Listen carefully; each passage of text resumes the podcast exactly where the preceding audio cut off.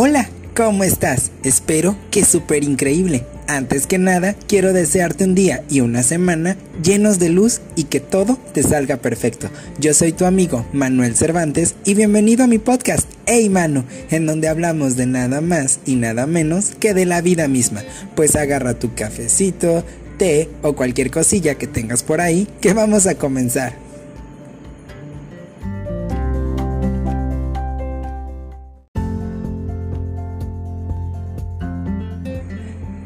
El tema de hoy es ¿por qué la energía femenina atrae a la energía masculina?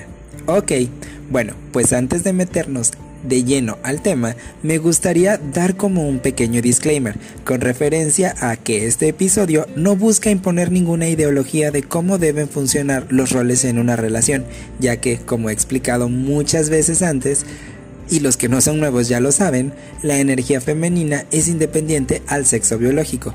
Todas las parejas y cada persona tienen sus propias dinámicas con las cuales se sienten cómodos. En este caso, este podcast va enfocado a las personas que se sienten más cómodas en su energía femenina y que buscan atraer a una pareja con su polaridad en su energía masculina.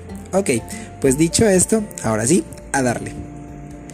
Vamos a explicar cómo funciona todo este rollo de la energía masculina y la energía femenina y cómo es que se atraen.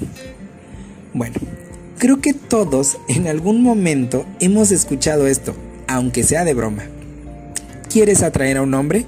Pues solo concéntrate en ti, sé feliz, siéntete plena o pleno y solito llega para arruinarte la vida.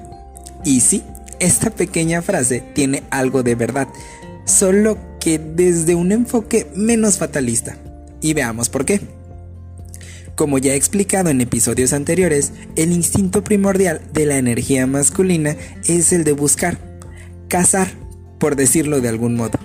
Piénsalo como cuando te pones una meta laboral o como cuando pones los ojos en algo que quieres conseguir. No hay nada que te detenga, ¿verdad? Bueno, pues a resumidas cuentas, un poco así es como funciona el principio de la energía masculina. Esta se, diferencia de la femenina porque es lineal y de procesos muy estructurados, mientras que la energía femenina son procesos más circulares y no tan rápidos.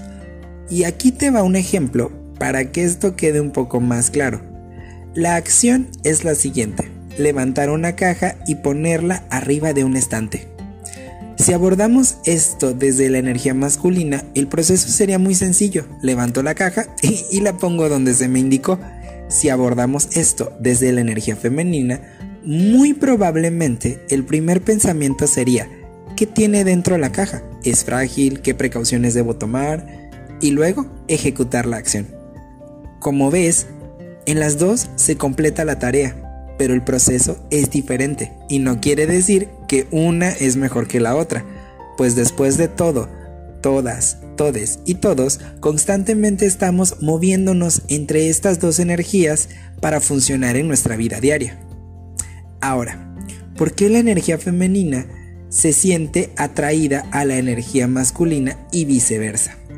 Bueno, ¿recuerdas la frase que te mencioné al principio? Pues algo así es el proceso. La energía masculina busca, determina un objetivo y hace todo lo posible por llegar a ese objetivo. Y basados en ese principio, te comparto el siguiente secreto. La energía femenina no busca, recibe.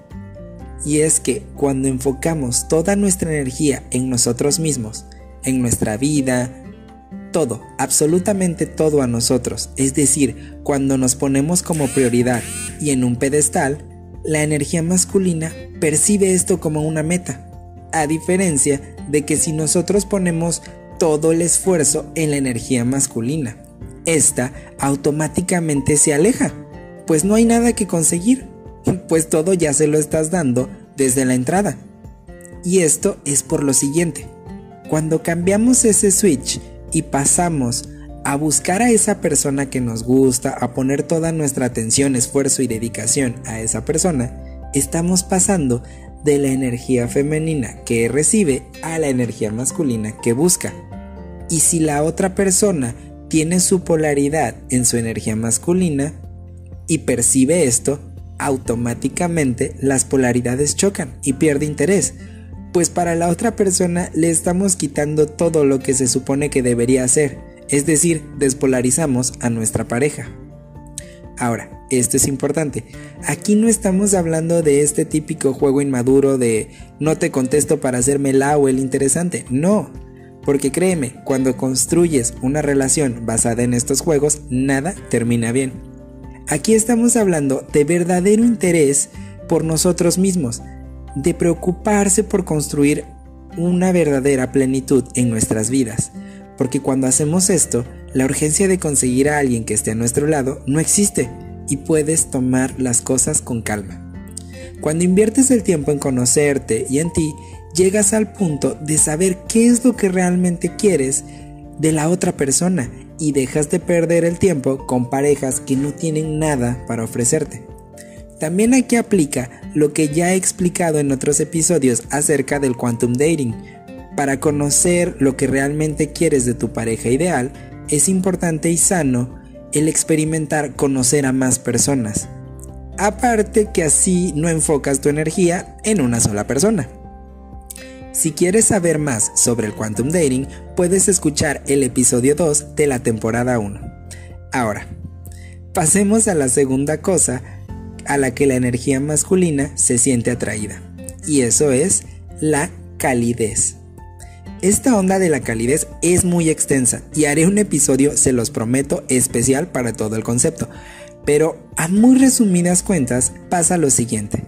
Por lo regular, las personas que centran su polaridad en su energía masculina se desenvuelven en ambientes muy diferentes, más ásperos se podría decir, por lo que buscan en la energía femenina esta sensación de suavidad, calidez, amor, y protección, pero no protección de te protejo contra todos los peligros del mundo, sino más como protección emocional, el sentirse en un espacio seguro.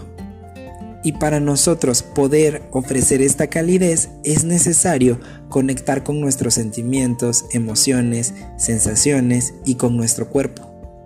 Esto de conectar con nuestro interior ya lo hemos hablado en otros episodios y es de suma importancia saber cómo pasar de la cabeza al cuerpo, saber cómo pasar del pensamiento racional de la energía masculina a las emociones y sensaciones, pues cuando estás compartiendo un momento íntimo con tu pareja es eso, un momento íntimo, no lo vas a tratar como si fuera un compañero o compañera del trabajo, no, lo vas a tratar diferente.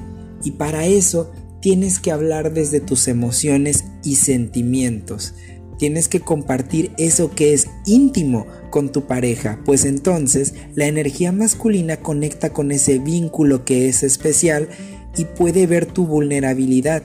Ojo, para llegar a este punto, nuestra pareja tiene que haber probado que es digna de mostrarle nuestra vulnerabilidad, pero en sí las personas que centran su polaridad en la energía masculina conectan con esa parte vulnerable de nosotros. Cuando bajamos la barrera, bajamos la guardia y compartimos lo que hay en nuestro interior, lo que nos gusta, lo que nos apasiona, cuando hablamos desde lo que sentimos y nuestras emociones. Lo que la energía masculina busca es que estés en sintonía con eso, con tu cuerpo y que le comuniques lo que sientes y experimentas lo que tu pareja te hace sentir. Ok, pues bueno, hasta aquí ha llegado este podcast y a mí me encantó pasar este tiempo contigo. Espero que este podcast pues te haya sido de ayuda y recuerda que si tienes dudas puedes mandarme mensaje por Instagram y que también si te gustó darle like y compartirlo con quien creas que le puede servir. Yo soy tu amigo Manuel Cervantes y nos vemos el próximo martes. Te quiero.